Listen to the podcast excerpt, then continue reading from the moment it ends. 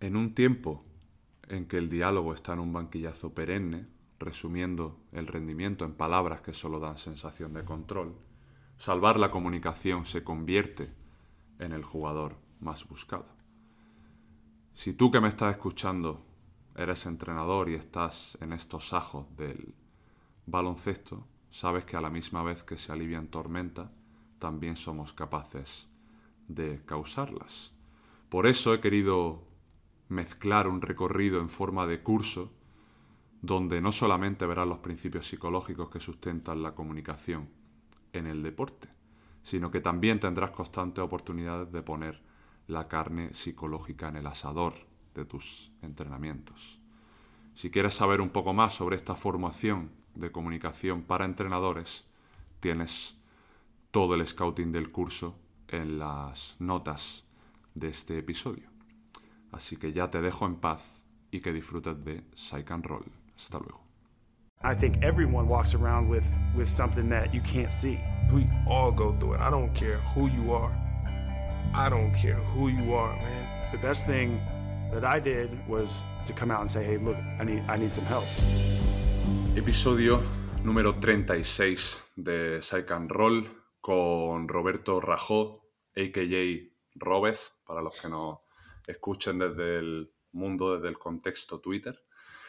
Y eh, pues entrenador de, de baloncesto y Sherpa en el Celta Baloncesto Femenino. Lo disfrutan actualmente todos los días. Bienvenido, Robez. ¿Cómo estás? Javi? Muy bien, encantado de, de, estar aquí después de la colección de, de, invitados que has tenido hasta ahora. Estoy encantadísimo de estar aquí. Eh, es recíproco, ya, ya lo sabes. Y, y, bueno, sí es verdad que nunca habíamos...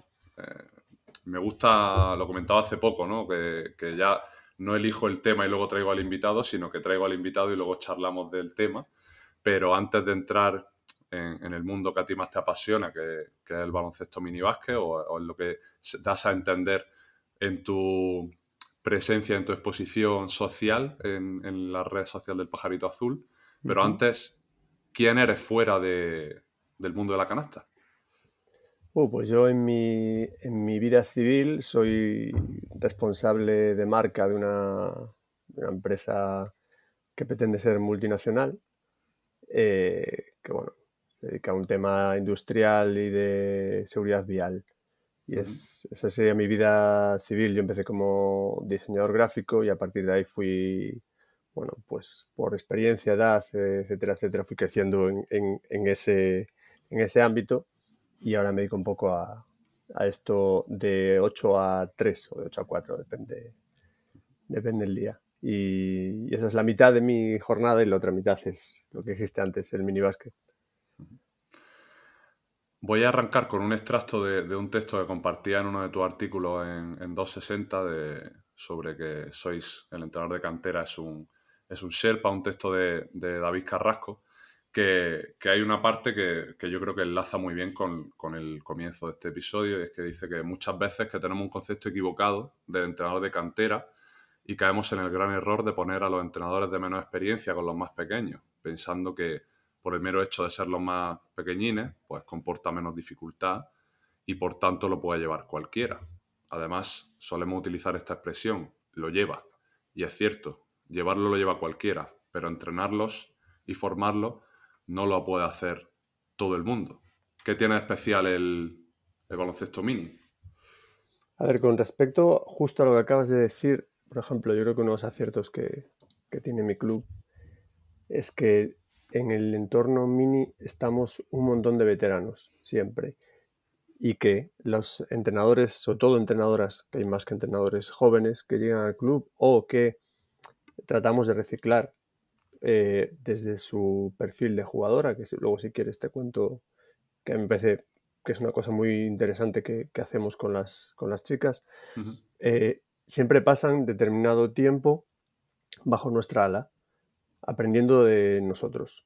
Y yo creo que eso, y cara lo que es el proyecto y cara a los padres, y es muy interesante que una persona como yo, que, que, que casi tengo 50 años, esté con las niñas de 8 porque sé lo que tengo que hacer, porque eh, metodológicamente tengo mucha experiencia, porque sé cómo hablarles, porque tengo otra paciencia, lógicamente, y quizás incluso vitalmente tengo otros objetivos o como entrenador ya tengo otros objetivos, ya, ya, sé, ya estoy donde quiero estar. No tengo ansias por estar mañana en un Liga EVA, yo ya sé dónde quiero estar y estoy aquí a gusto y eso también te ayuda a, llevar el tema de otra manera. Y con respecto al, título, ¿no? Lo, lo del Serpa, es algo muy bonito que dice Antonio Pérez Caínzos, que es un entrenador eh, ferrolano, que es el ayudante de Betis, de, ACB, a día de hoy, que es una persona que igual no es muy conocida fuera de Galicia, pero para los gallegos es un referente.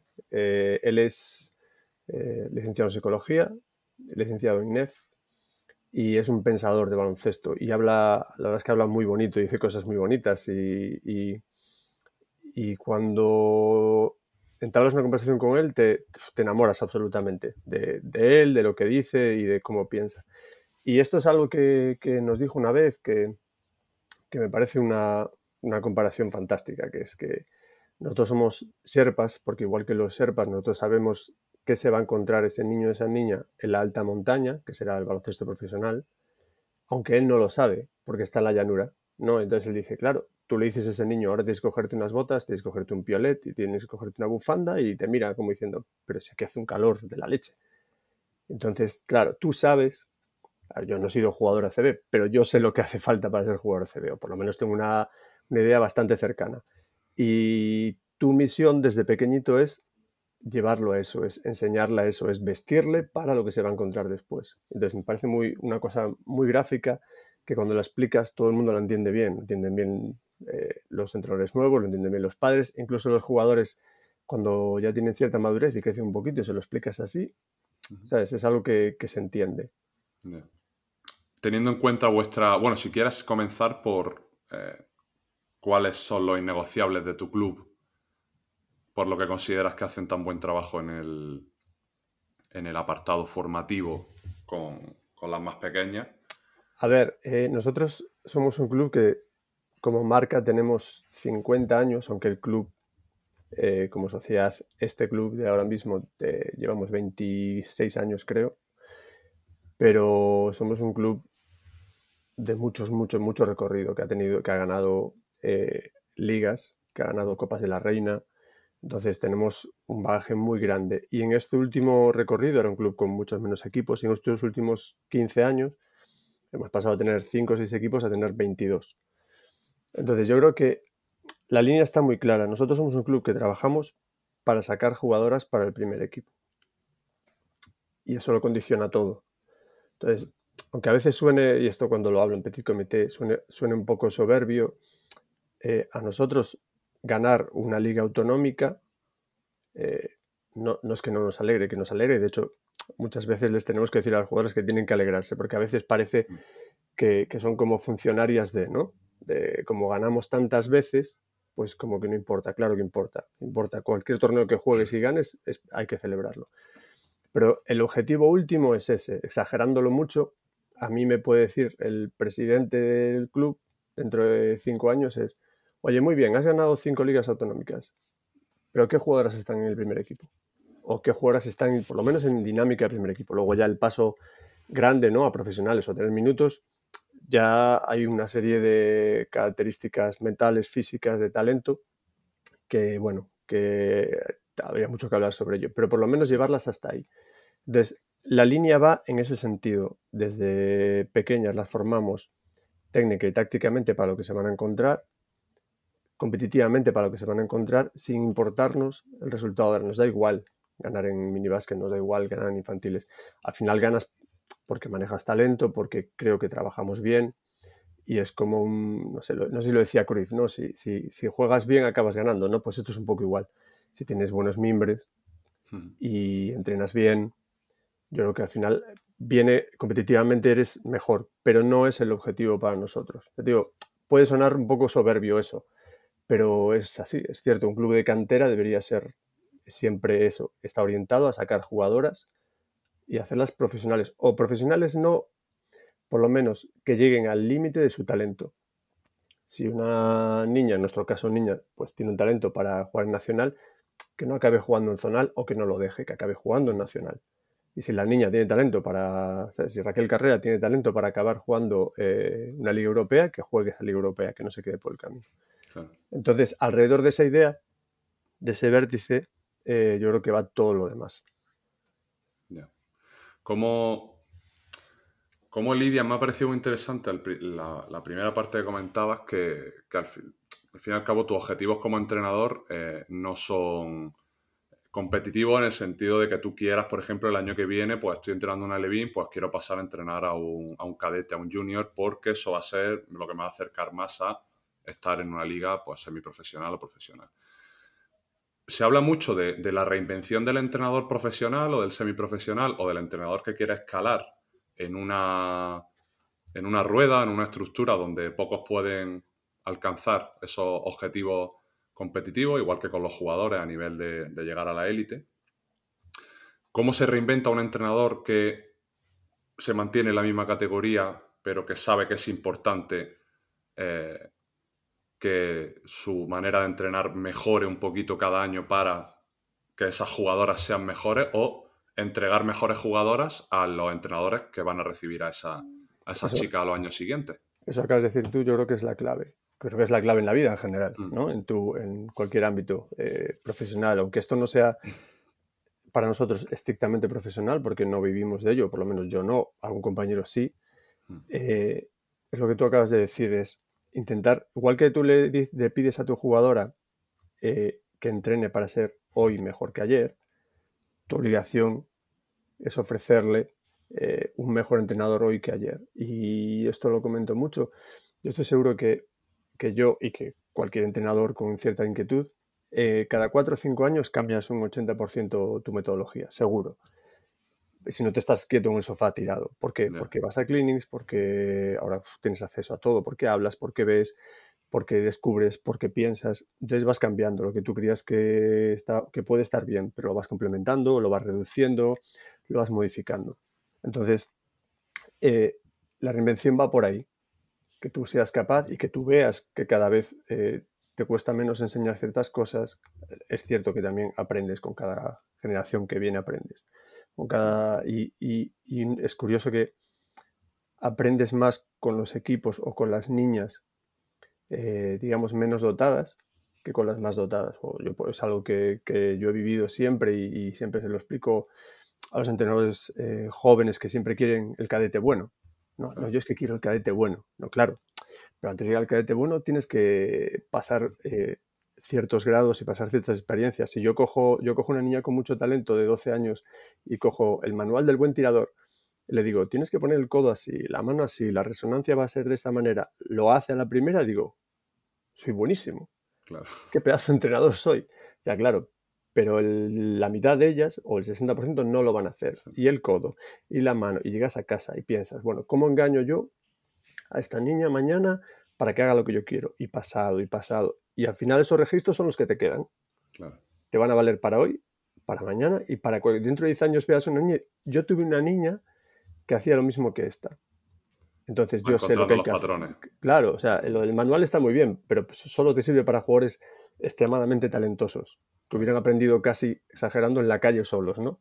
Entonces, bueno, es, eso, es importante el barro, es importante manejar no siempre talento extremo, es importante formarse, no dejar de formarse, es importantísimo, importante ver a los demás. Cuando empiezas o sales de un curso superior, ¿no? Que, que quieres ya es arrimarte a alguien veterano, ir a ver sus entrenos, pedirle si puedes entrenar con él. A mí eso me parece fantástico. O sea, tener gente. Yo, yo en los entrenamientos este año tengo, la verdad es que parecemos un equipo de eh, técnico de la leche, porque tengo dos niñas conmigo con el mini y bueno, una con el pre-mini, pero tengo dos conmigo el tal. Y una jugadora cadete que también viene a los entrenos porque le gusta. Entonces, estoy en pista y, parece aquello, o sea, los típicos entrenamientos universitarios de coach que, que, está él con ocho asistentes, algo así. Y a mí eso me parece muy bonito, muy bonito. Es, es motivador para mí, y yo creo que es bonito de vivir y que ellas al final están voluntariamente porque quieren aprender y consideran que estando allí aprenden más. A mí eso me parece fantástico. teniendo en cuenta el objetivo que comentabas de, vuestro club, que, que a grandes rasgos sería lo de llevar a jugador al, al primer equipo. Tú te encuentras quizá en la, en la parte más, más basal de la, de la, pirámide, porque al final recibes a las jugadoras más, más pequeñitas. ¿Cómo trasladas esos objetivos globales del club hacia ti en el, en el, aspecto más individual? Porque me parece muy importante o muy interesante lo que has comentado de que, al fin y al cabo las jugadoras en edad temprana que, que más facilidades tienes, pues, pues, van a ser las jugadoras más fáciles de entrenar, porque van a ser las que más, pues, más resolutivas van a ser en aspectos quizá más, más con más dificultades o más, o más costosos, pero ¿cómo lleva o cómo es tu metodología, metodología de trabajo con esas jugadoras que no tienen tanta facilidades a la hora de, de comenzar o que les cuesta más o tienes que ser más pesado, en ese, entre comillas, con, con engañarlas, ¿no? Como que me ha parecido sí, muy, muy, bonita esa... esa lo, lo, que dijiste, claro, es tal cual, tal cual. Eh, gráficamente lo acabas de decir de la base de la pirámide. Mm. Entonces, eh, eh, mis compañeros y yo, los que estamos en, en el mini basket, cogemos a, a, la niña que acaba de empezar, que no ha jugado nunca, o que viene de baby, ¿no? Tenemos ahí un par de años previos. Sí. Y yo creo que, esa, que esta etapa, eh, alineando con los objetivos que hablábamos antes, es la etapa de excelencia técnica. O sea, el plan bueno sería entregarle al entrenador o la entrenadora de infantil una jugadora que técnicamente esté súper capacitada y decirle, bueno, ahora enséñale a jugar. Uh -huh. ¿no? Aunque es cierto que hay grupos que te permiten en mini ya, en segundo año de Alevín, eh, o de segundo año en mini, trabajar un poquito ya cosas de espacios eh, y tiempos un poco más complejos, pero yo creo que entregarle una jugadora de 13 años al infantil y decirle, mira, tira bien, es capaz de pasar con las dos manos, bota, eh, es buena manejadora, finaliza con ambas manos desde diferentes rangos, etcétera, etcétera, que, que es la leche. ¿eh? Eso suena así, pero conseguir eso con, con, un grupo completo, por lo que dijiste tú, de que hay más y menos talento, sí. es muy difícil. Y en, en, esa línea, para que veas la, la conexión, por ejemplo, nosotros eh, hablamos con, en nuestro caso, Cris Cantero, ¿no? que es la, la, entrenadora del primer equipo. Y Cris detecta cómo le llegan las juniors. ¿no? Dice, oye, pues tenemos unas juniors, me acuerdo una conversación no hace mucho que cambiamos ahí nuestra metodología todos de minibásquet, que una reunión con, con, ella y nos dijo, mira, me llegan las juniors de primer año a entrenar con, con Liga Femenina 2. Y oye, pues todas finalizan con las dos manos maravillosamente bien, todas pasan a donde quieren, perfectamente bien. Todas son capaces de subir, de subir, el balón. Perfecto. En cuanto nos plantean media zona, no las metemos ni, ni en una piscina olímpica. Entonces, ¿qué hay que hacer? Y eso lo, nos lo decían los entrenadores del Mini. ¿Qué tenemos que hacer? Dedicarle más cariño y más tiempo al tiro en lata. Y eh, pusimos unos tiempos obligatorios, nos obligamos a trabajar de determinada manera, unos tiempos y tal, y ya se empieza a ver esa generación aún no ha llegado a junior. Sí. Pero sí, sí que en la transición, en el crecimiento ahora, sí se empieza a ver que tiramos más y mejor. Bueno, pues por ejemplo, ahí tienes un, bueno. lo que es vertebrar un club, ¿no? Que no es que yo esté en mi parcela en mini y haga lo que yo quiera, claro. que hay bastante libertad de cátedra, sino que yo tengo que alinearme con las necesidades, en este caso, de la entrenadora jefe, por decir una manera, que es la que está arriba. Pues me parece, la, me, me parece la hostia que la, que la comunicación sea bidireccional hasta tal punto que la entrenadora del primer equipo eh, se preocupe realmente por alguien como. Te digo, eh, como te digo tú, más. Que no, entrena no, te... a chavalas de 9 años y de 10 años. Pero fíjate, te, te digo más. Para que veas cómo es nuestro club, eh, cómo está en vertical organizado, uh -huh. todos, todos los ayudantes del primer equipo, que ahora está en Liga Femenina Challenge, entrenan o en mini básquet o infantil. Todos. Y Cristina Cantero, el año pasado llevaba un premini. Llevaba en Liga Femenina Liga Femenina Challenge y un premini, un premini de primer año, de niñas que estaban empezando. Entonces, para que veas cómo, cómo está, ¿sabes? Eh, la pirámide en el centro, verticalmente estamos mm. eh, todos unidos.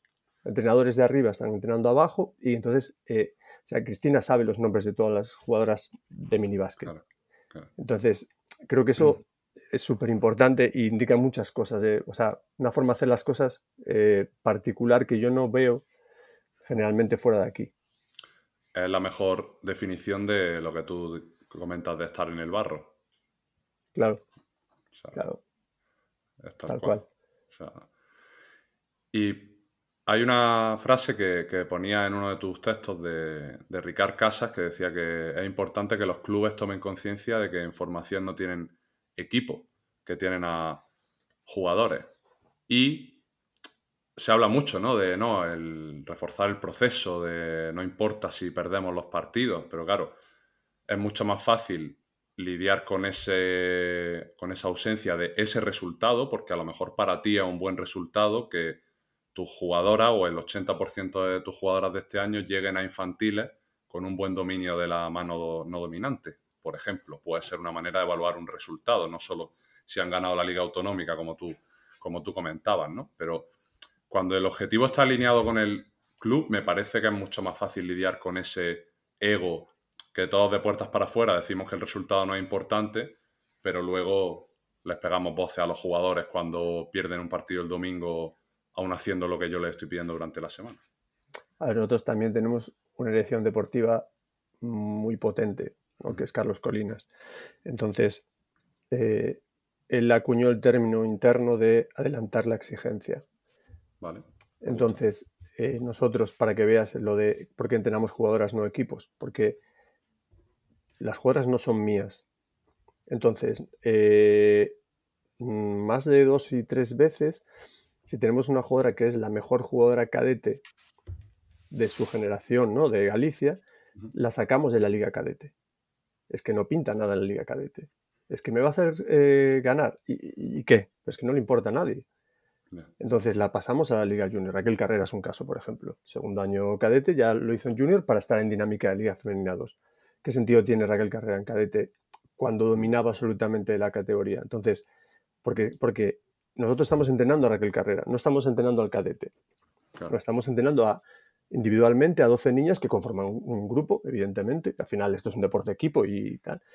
Pero intentamos y tecnificamos y nos ocupamos físicamente o trabajamos psicomotricidad con cada una de ellas, de ellas las necesidades que tienen, que tienen ellas individualmente, no que tienen ellas como, como grupo. Me parece muy llamativo todo el tema de. Yo, por ejemplo, el año pasado llevé a un equipillo de Benjamines, ¿no?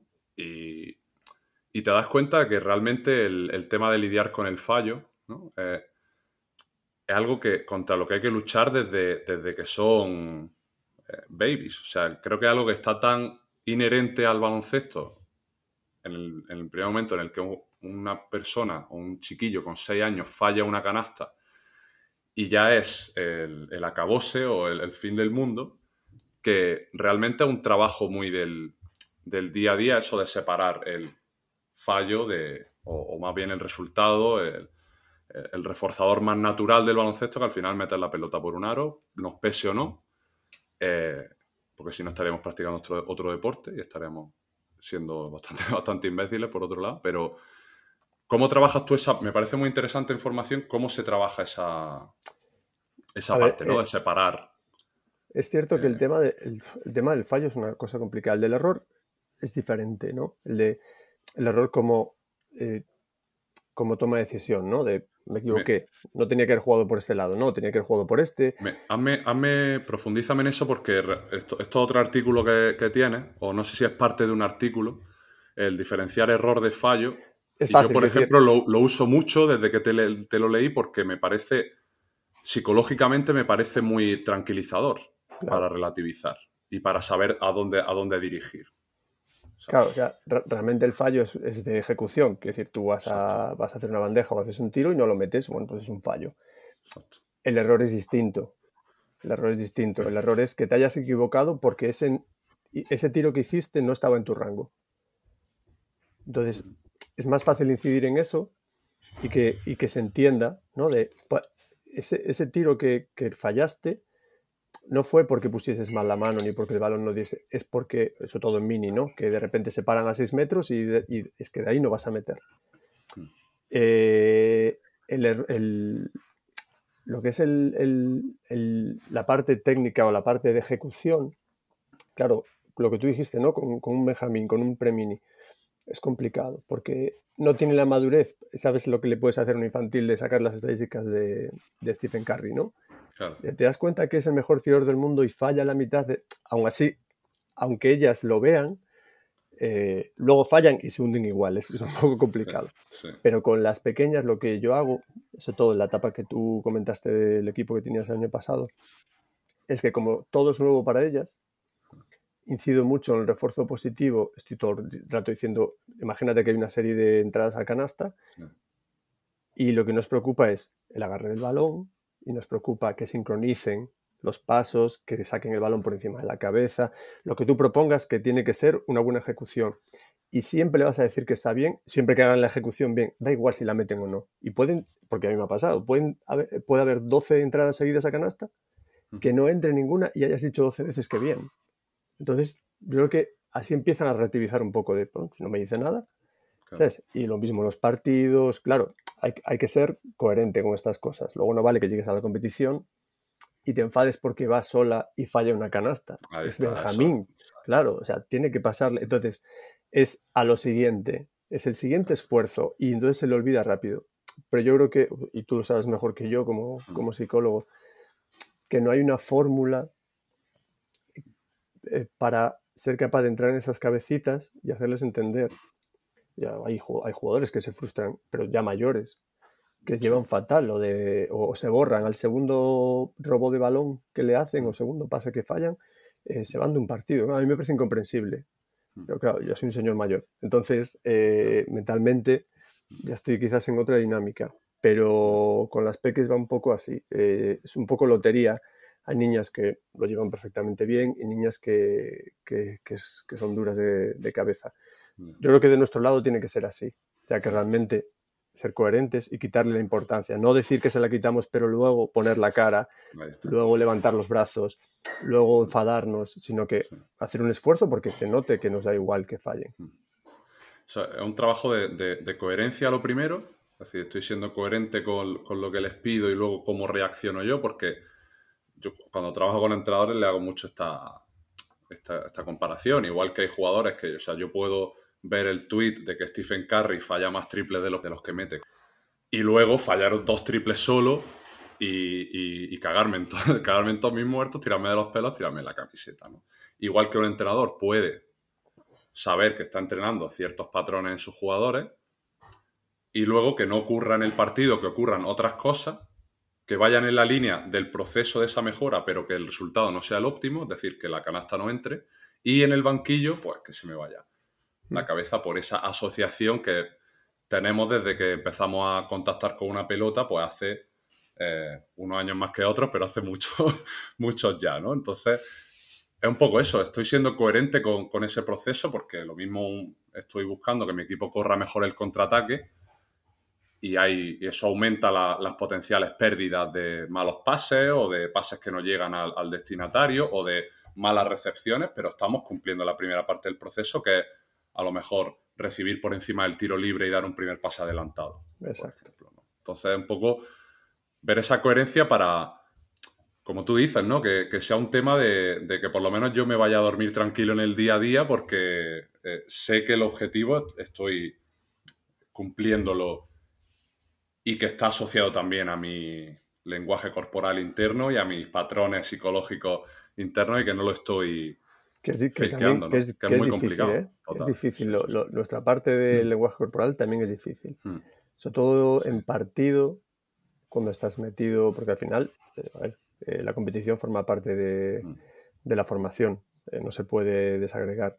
mm. Y estar compitiendo y, y querer ganar es legítimo. la- lo importante es la forma en la que ganas. Exacto. Entonces, bueno, eh, tienes que estar contenido y tienes que, eso, que pensar y ser coherente con, lo que haces durante la semana. Claro.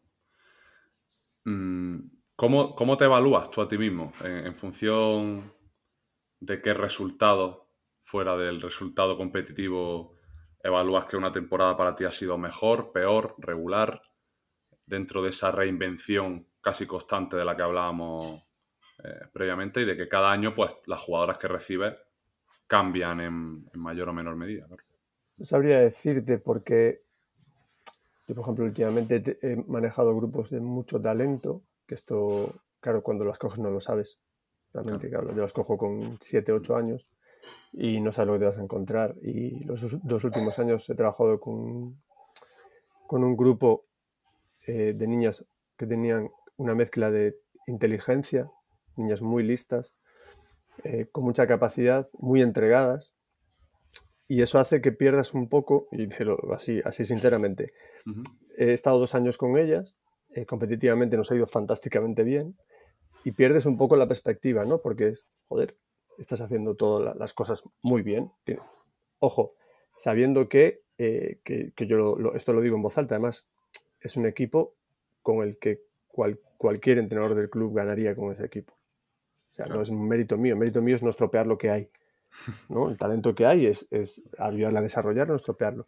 Y ahora, por ejemplo, cojo un grupo otra vez de primer año, igual no con ese talento en todo el grupo y tal, y, y sí noto es, eh, ¿qué pasa? Me había acostumbrado a, ¿sabes? Al caviar y, y hay, que, hay que dar dos pasos atrás y, pelearte otra vez con, tal. Y, sí que sí que siento que me ha hecho mucha gracia eh, reflexionar eso este año de, joder, qué rápido se acostumbra uno a, que las cosas fluyan a la primera, ¿no? Y de repente volver a dar dos pasos atrás de, bueno, eh, esto es lo que, lo que eres, ¿sabes? Tienes que saber adaptarte. Entonces, la evaluación, mmm, que las niñas que eso se nota mucho. Eh, no te voy a decir eso porque en nuestro club eh, tenemos la suerte que nadie lo deja. O sea, es eso de, bueno, pues llegar con las mismas niñas al final, las niñas al final llegan siempre contigo. Eh, si ver ese, si ver que vienen ilusionadas, el feedback que, te dan desde casa de que las niñas vienen a gusto, que les encanta, y luego ver el día a día que estoy consiguiendo lo que hablamos antes de la excelencia técnica, ¿no? Cada, cada etapa y tal, que a mí es lo que, lo que más me preocupa, ¿no? Que, que lleguen manejando ambas manos y que lleguen, y que lleguen sabiendo eh, cosas sencillitas de espacios, y que, pero que, que, que yo lo vea. Yo soy satisfecho con esas cosas. Eso todo eso, que luego que sean, que veas que, que has formado una piña, que no hay niñas desenganchadas, que, que no faltan, que cosas básicas, cosas básicas. No, no, no me a mí mismo no me pido mucho más. Es decir, eh, ya, tengo poco, eh, también te digo. Yo tengo un director deportivo, ¿no? Que, es el que mm. vigila todas esas cosas y, si ve que, que, falla, que pasa algo, que te falta algo, que te estás relajando en algo, entiendo que es el que, el que va a venir y te va a poner las pilas o te va a preguntar o te va a pinchar un poco. ¿Cómo, ¿Cómo encuentras ese término medio entre la exigencia y el, la mano izquierda. O sea, está en una época complicada en el que el baloncesto pues es quizá la parte más lúdica porque son jóvenes, son más pequeñitas, pero... Pues mira, yo soy extremadamente exigente y, y no va mal. ¿Qué pasa? Eso te obliga a ti a cambio como entrenador a dar muchas cosas. Y, me y, me explico, y me explico. Eh, yo, por ejemplo, yo no hago juegos en minibásquet. Nunca he sido capaz, no, no, ni, desde las más pequeñas. No sé hacerlos, no me encuentro cómodo. Entonces yo entreno a un premini como si fueran infantiles, adaptado a, su nivel.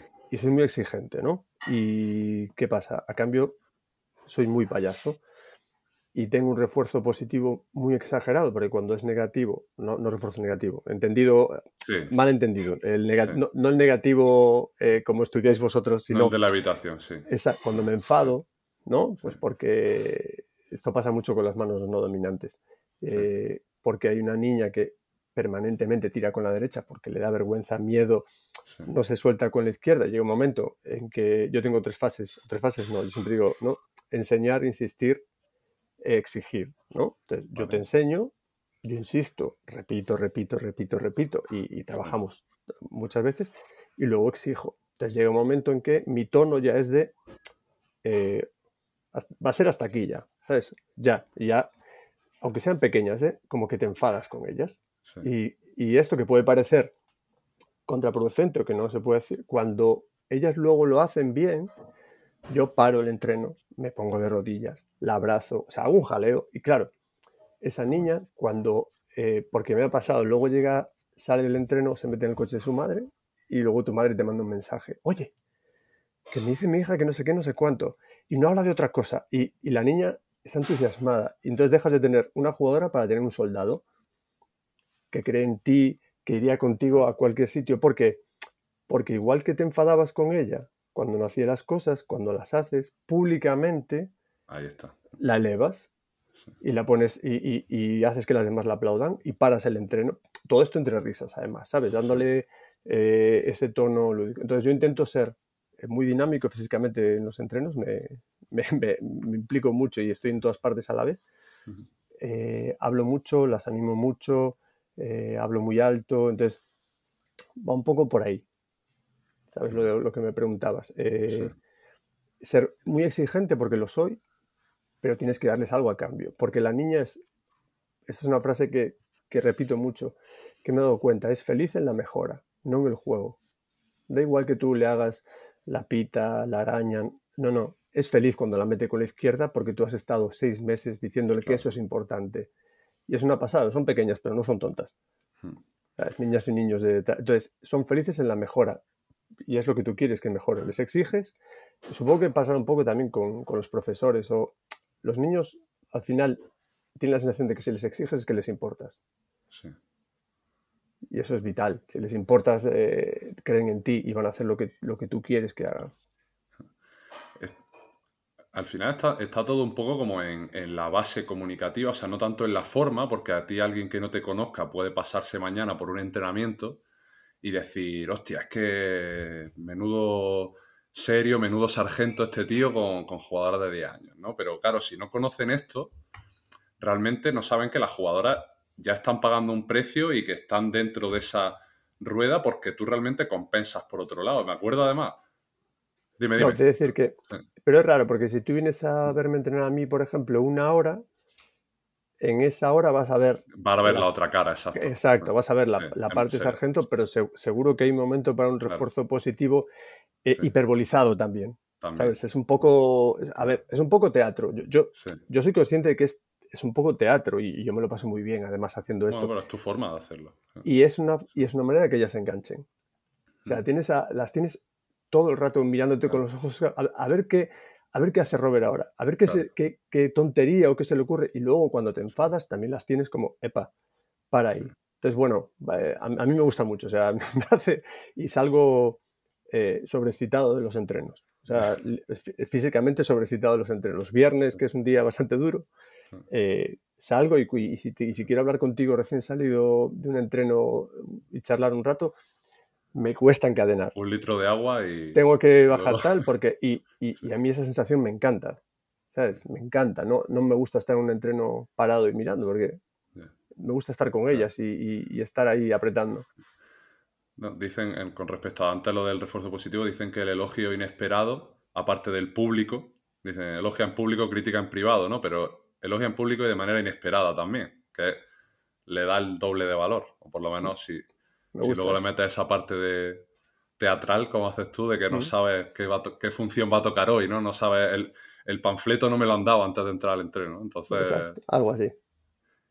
Con respecto a ese tema, me acuerdo un día que creo que además estábamos charlando eh, los tres por Twitter, éramos tú, yo y, nuestro amigo Diego Ruano, que le mandamos, le mandamos un, saludo desde aquí si no, si no está escuchando. Él decía, ¿no? Que cuando, claro, tú puedes que la función, al final, el tema del castigo, entendido como, este feedback negativo del que, del que hablábamos, en términos totalmente coloquiales, que al final es como hay que hablar, tiene que tener una otra cara de la moneda. Es decir, yo no puedo sobrecastigar o excederme en ese, en ese feedback negativo si luego no va a haber una parte donde yo a ti te diga realmente las cosas que, por las cuales sí vas a notar esa sensación de avance, que eso me ha parecido muy interesante, que al final la jugadora tiene que tener sensación de que mejora porque a nadie le gusta hacer cosas que se le dan mal. O por lo menos, eh, aunque se me den mal, yo tengo que notar una, tener cierta sensación de, bueno, pues voy mejorando aunque sea muy poco a poco, ¿no? Y era el tema de eh, que yo te puedo castigar, pero el castigo tiene que ser como una moneda de cambio. Es decir, tiene que haber una parte de eh, donde yo lleno pues, una, pues, unos niveles de, relación entrenador-jugadora, en este caso, con toda esta parte más, más eh, teatral que hemos hablado, para luego intercambiártelo por esa exigencia.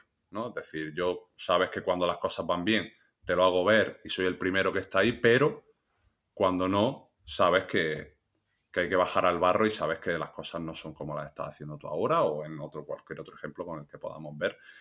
Y me, me pareció muy interesante incluso para la propia parte psicológica, esto es famosa, lo que se habla de la relación terapéutica, ¿no? De que al final tú construyes una relación terapéutica con un cliente, con un usuario, para luego decirle, oye, en esta sesión no vas a salir bien porque vamos a tener que trabajar todas estas cosas que son incómodas para tu proceso, pero que forman parte de ese, de ese crecimiento, porque a ninguna jugadora le gusta mejorar su mano izquierda y ver cómo se bota en el pie siete veces seguidas, pero sabe que a lo mejor esa, ese botarse en el pie, o no lo sabe, pero se tiene que enterar de que ese botarse en el pie siete veces seguidas es parte de que dentro de dos meses pues domine ese bote fuerte en lugar de ir votando con el es que si la pierdo, es que si me la roban, ¿no? que realmente no, lo que está es siendo cortoplacista y, torpedeando el, largo plazo.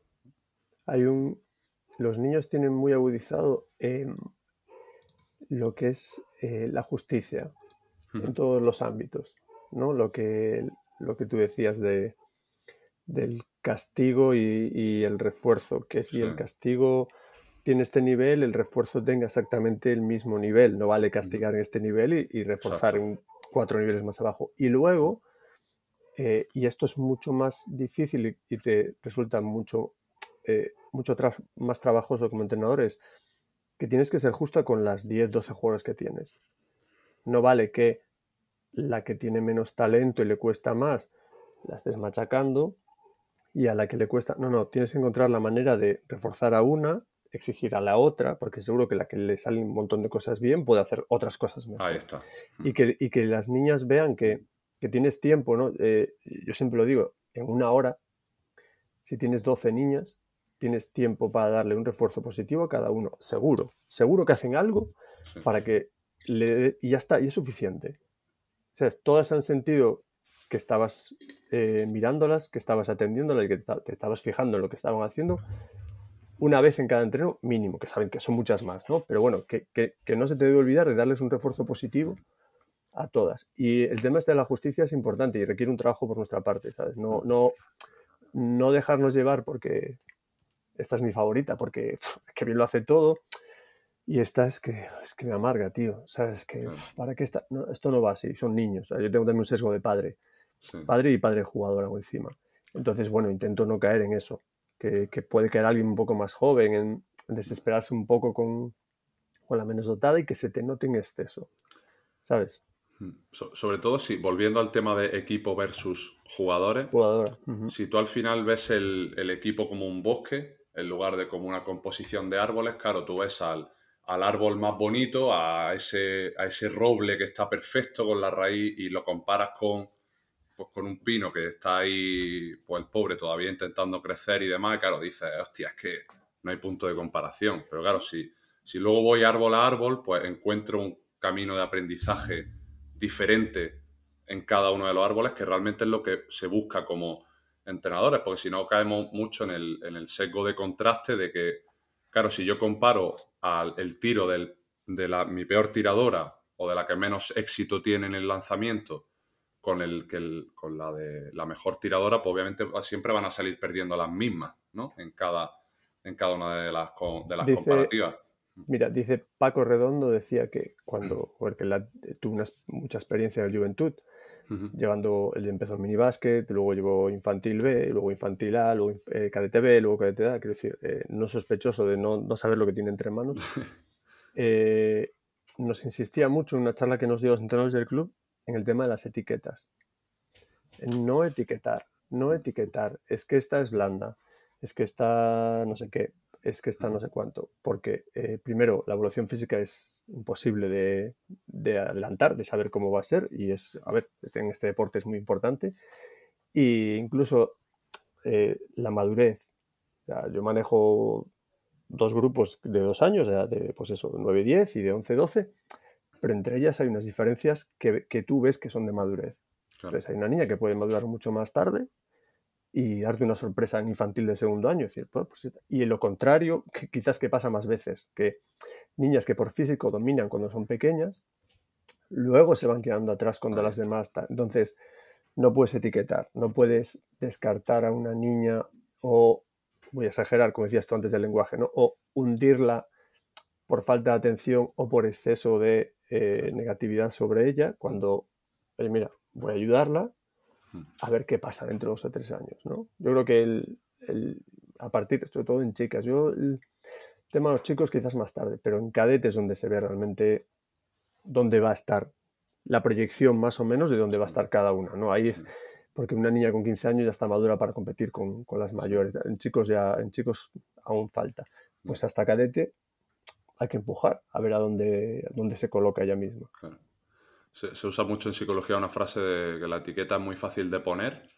Muy, pero muy difícil a, de sacar, ¿no? Y muy difícil de quitar, pero Claro. mm, hasta, hasta no hay que irse al nivel figurado, sino a nivel literal. O sea, tú coges una etiqueta de plástico y la, intenta- la pones en una botella de cristal y la pongo muy fácil, pero luego para quitarla, pues te las ves y te, la, y te las deseas para, para sacarla. Eh, Robert, por ir un poco encaminando el cierre, no me quería ir eh, sin preguntarte por la analítica y la variabilidad. Todo este debate que hay en, en las pistas, en, la- en las pistas de Twitter, más bien, ¿no? Porque a ver, también a veces no, tú y yo que somos tuiteros, no, no profesionales, ojalá. Mucho, de hecho.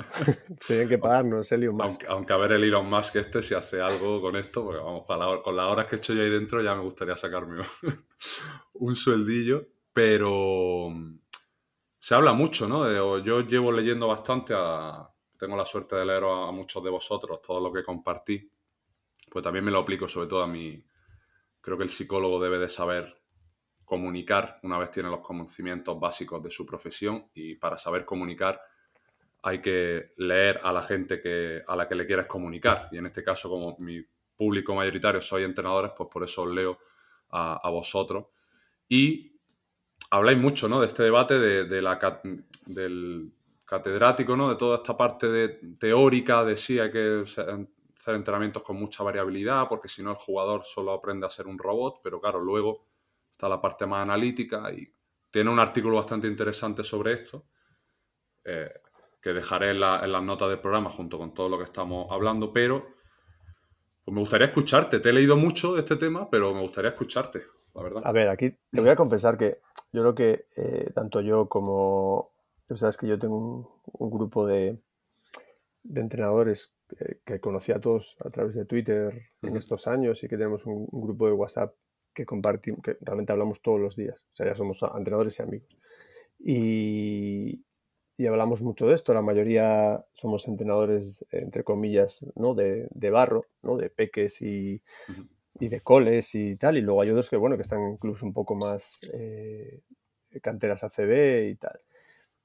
Y hablamos mucho y cuando hay un tuit de estos eh, lo comentamos y tal.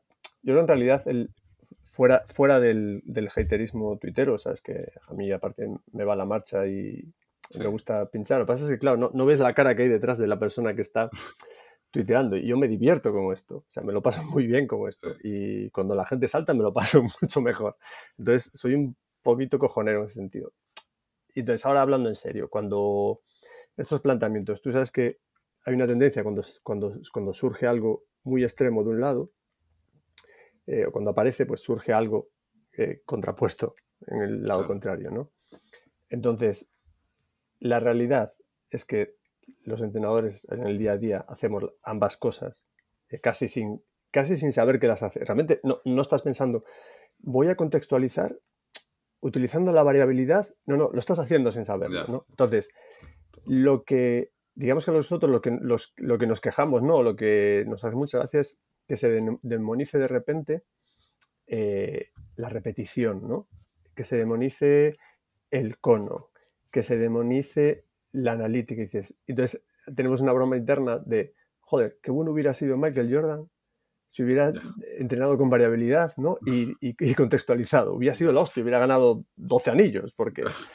Entonces, ¿qué pasa? A ver, es cierto, eh, lo malo de los catedráticos que decías tú son, eh, son al baloncesto lo que los pedagogos a las aulas, ¿no? que se quejan los profesores de que le marcan las pautas gente que no, ha- que no se ha puesto delante de 30 niños de 12 años nunca.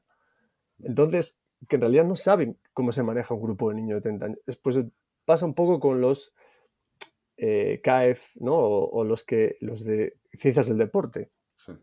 que se basan en unos estudios, que no digo que, que como estudio control nos sirva, que luego no te sirven cuando llegas al cole, ¿no? Vas al colegio Maristas y te encuentras con un grupo de 16 niños que está el súper listo, el que se la bota en el pie, el gordito, y, ¿sabes? Y no te vale todo eso. Y tienes que, comer de la cabeza en, bueno, ¿y qué voy a hacer con este grupo y cómo lo voy a hacer mejorar? ¿Cómo voy a hacer que avancen? ¿Cómo voy a hacer que se diviertan? Entonces, realmente yo creo que el, debate no existe, ¿no? Más allá de, radicalizarnos y, ponernos en uno de los dos lados. Sí es cierto que hay ejemplos muy, muy, muy fáciles. Eh, tú lo que no puedes es pensar que tú, ese equipo Benjamín que teníamos el año pasado, que le vas a enseñar a tirar, ¿no? que es un poco el fundamento más complicado, menos natural que hay. Pasar y votar es algo natural. Tirar y el que más variabilidad tiene, casi, ¿no? Correcto. Vosotros habláis muchas veces, ¿no? Abraham Ibáñez que habla mucho del tiro, que tú coges a los 10 mejores tiradores de la historia, es que no tiran igual, o sea, ninguno. Pero tú les enseñas la, la, mecánica, digamos, estándar, ¿no? Para que la repitan. Y como es un gesto tan antinatural, tienes que pasarte el primer año de sus vidas de baloncesto repitiendo esa mecánica. El primero, yo, yo lo he hecho con cadetes, ¿eh? El primero, el segundo, el tercero, el cuarto. Eh, le vas a meter, le vas a contextualizar con qué? Eh, con defensa, con un tiro en movimiento a un niño que no sabe aún colocar las manos, aún no tiene una resonancia eh, adecuada, que el tiro le sale plano. Pues no, necesitas un trabajo analítico, pero brutal, súper extenso y, con mucha paciencia antes de que empieces. Perfecto, ya tenemos la mecánica. Aparte, yo, como empiezo yo con las peques, que empiezo primero solo con una mano, luego con la mano de apoyo sin tocar el balón. Pero esto es, esto es durante meses, no es, el mismo ejercicio. Luego con las dos manos y empiezo, y primero es a un metro, y luego es a dos metros, y luego es a tres metros, hasta que llegue a los cuatro metros, a que tire, no sé qué, luego pasamos al siguiente, que es con una pequeña parada. Claro, eh, es todo analítico. No puedes meterle variabilidad ahí, no puedes contextualizar y hay que entenderlo, no puedes hacer eso. Entonces, cuando llega al tercer año de baloncesto, ya pueden tirar parar en carrera y ya les metes defensa y ya les obligas en un 2 para 2 a que todos sean tiros que se busquen la vida, contextualizas, variedad, eso está bien. Pero eso, ni una cosa, ¿no? ni un extremo ni el otro. Pero es cierto que cuando, y de esto habla mucho Antonio también, Antonio Pérez, y tú lo conoces, la mielina, entonces, cuando se está fijando la mielina, eh, es a base de repetir los gestos para interiorizarlos y hacerlos perfectos. No sé, yo supongo que en tenis, yo nunca he jugado al tenis, pero eh, seguro que hagas si yo he leído el libro y que sí. Increíble. Eh, claro, el, tenis, el tenis es variable. No le pega siempre del mismo lado ni la bola viene de la misma manera. Pero estoy seguro que Agassi hizo 1.200.000 golpes desde la derecha, desde detrás de la línea, desde exactamente ese punto y luego otros tantos desde un metro más adelante. Luego otros, eh, supongo que más o menos debe ser algo así, por lo que yo he visto cómo entrenan eh, tenis. A lo mejor el tenis, al no tener eh, tanta gente en pista, es un poco distinto, ¿no? Pero todos los deportes, el fútbol, un portero de fútbol, cuando es pequeño, está haciendo repeticiones continuamente de alguien que le está tirando al mismo lado, se tira, la devuelve, se tira, la devuelve, se tira, la devuelve, se tira, la devuelve y, todos los deportes tienen un componente, eh, bueno, unos más, otros menos, técnico eh, alto. Y la técnica eh, se adquiere repitiendo, les guste o no les guste a los catedráticos, y forzando las cosas. Porque a veces esto que dicen, ¿no? De que al niño hay que dejar que descubra las cosas solo. Mm, hay niños que si les dejas que descubran las cosas solo, llegan a los 22 años sin descubrir nada. Y no pasa nada. a ver, no todo el mundo es igual. Entonces, tienes que forzar y tienes que llevarlos a, y hay algunos que tienes que decirle, mira, esto es así. Yo, entiendo la otra parte y entiendo que es muy bonito esperar a que un niño y, el niño perfecto de esos cánones y de esos tal llega al solo. Pero es que es lo que hablamos otra vez, volvemos al barro, volvemos al cole, volvemos... no funciona. Yo, creo que no funciona. No, no funciona en el extremo eh, que se plantea. Funciona como un paso y funciona mezclado con lo otro. Exacto porque me voy a quedar para cerrar con eso, que, al final del día no, están, no están tan separados esos dos mundos en la práctica, porque es lo que tú has dicho, en la... Eh, dice, había la frase del beisbolista de Yogi Berra que decía que eh, en, teoría hay diferencia entre la teoría y la práctica, pero en, la práctica no la hay. Y que al final el, que cuando estás haciendo te encuentras que, al final vas a hacer cosas de los dos mundos porque es lo que te va a llevar un poco a, a ese, a ese dominio, ¿no? Y lo que pasa que luego, pues, siempre están los, los extremos y Twitter que polariza todavía mucho más el, estos Exacto. escenarios que ya, ya de por sí están... Pero mira, Eh, yo creo que hay algo que, que- que se puede medir eh, visualmente. Tú Hmm. vienes un viernes a, a nuestro pabellón, ¿no? Que entonces coges desde las 5 de la tarde hasta las 11 de la noche, que van pasando más o menos por categoría por la pista. Y si te pones a, hacer, a medir tiempos, estoy seguro que del equipo de las 5, que va a ser un 70% analítico, un 30% variable, al equipo de las 10, que será el de Nacional, o el Junior, que va a ser eh, el 90% variabilidad y contextualizar las tareas y contextualizar el juego, a un 10% que harán, no sé, volumen de tiro, por ejemplo. Entonces, pues entonces ya lo ves. ¿Qué, ¿Cuál es la lógica? La maduración, la, o sea, la madurez, la edad y la capacidad que tienen eh, pues una junior ya ha pasado por la parte analítica. Bueno, pues contextualizas. Contextualizar y hacer un entrenamiento variable con un niño de 8 años, habría que probar. Probar de verdad, no, no, no. No, un, no un experimento, no, probar de verdad. tal. Eh, Yo no lo voy a hacer, pero habría que probar. ¿Qué crees que le falta a la psicología para acercarse al baloncesto y viceversa? La psicología para acercarse al baloncesto no te lo puedo decir porque no estoy en el lado de la psicología, entonces mm, eso es, esa, esa es para ti. Eh, en el otro lado yo creo que es que los entrenadores nos lo creamos, que es importante, porque al final somos los que tenemos que, ¿cómo es lo del pool, no? No es push, esto es pool.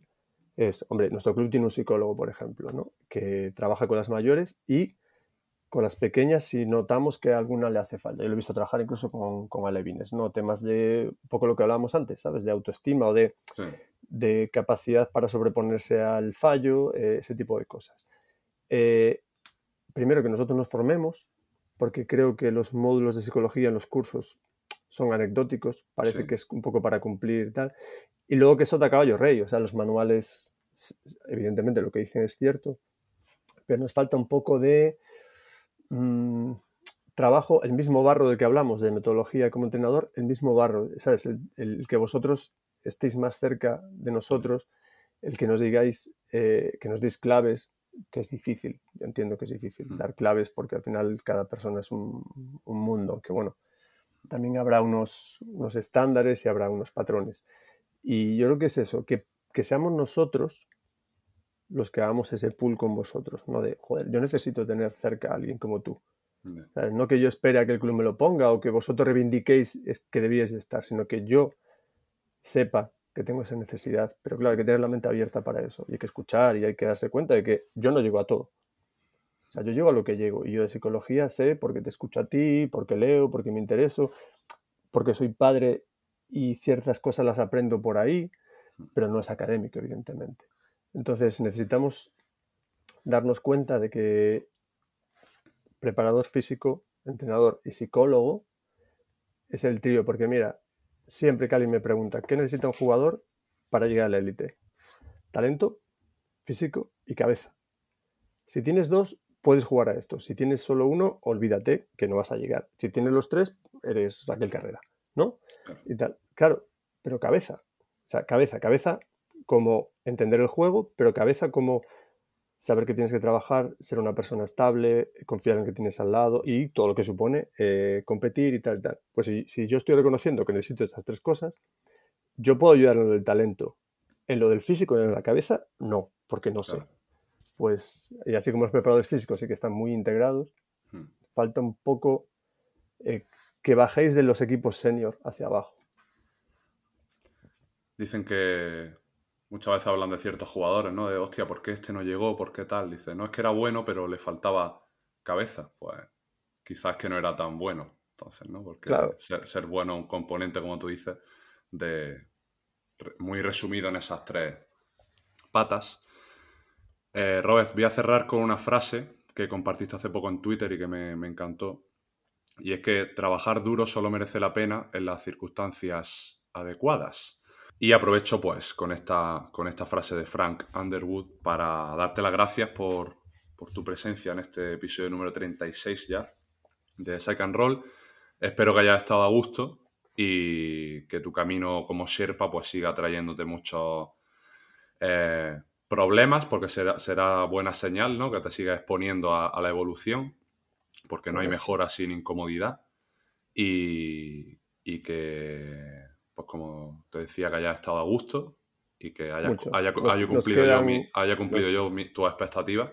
Perfectamente. Nos quedan los, los, eh, los temas haters que los vamos a reservar para, para el texto. Eso para, para el podcast de, de la, de toda la parte, como decías, ¿no? Lo del internet, la parte negra del internet, ¿no? Toda, esta zona. Pues lo dejamos. Así que nada, te dejo que, que despida el programa como, como te apetezca y tienes el micrófono todo tuyo para, para hacerlo. Pues muy fácil. Me despido diciéndote que me voy a entrenar. Con lo cual, eh, todo esto que todo esto que te he contado es, o sea, es, es lo que es, es la realidad de, de, mi día a día, del día a día de mis compañeros. O sea, es, es auténtico. no, no, no es lo que hablamos de los catedráticos, no está pensado desde un sofá, no está reflexionado, es lo que vivimos todos los días, con lo que lidiamos todos los días y lo que nos hace feliz eh, las tardes, los fines de semana y, es nuestra, nuestra pasión. Este es nuestro trabajo por el que yo cuando llego de entrenar siempre digo que no se entera el director deportivo, pero yo pagaría por hacer esto. Entonces, eh, yo creo que cuando llegas a ese, ¿cómo es? ese nirvana, eh, vas en buena línea para, para, ayudar a que todos esos eh, peques y tal crezcan. Never be ashamed of wanting to be a better you. Period.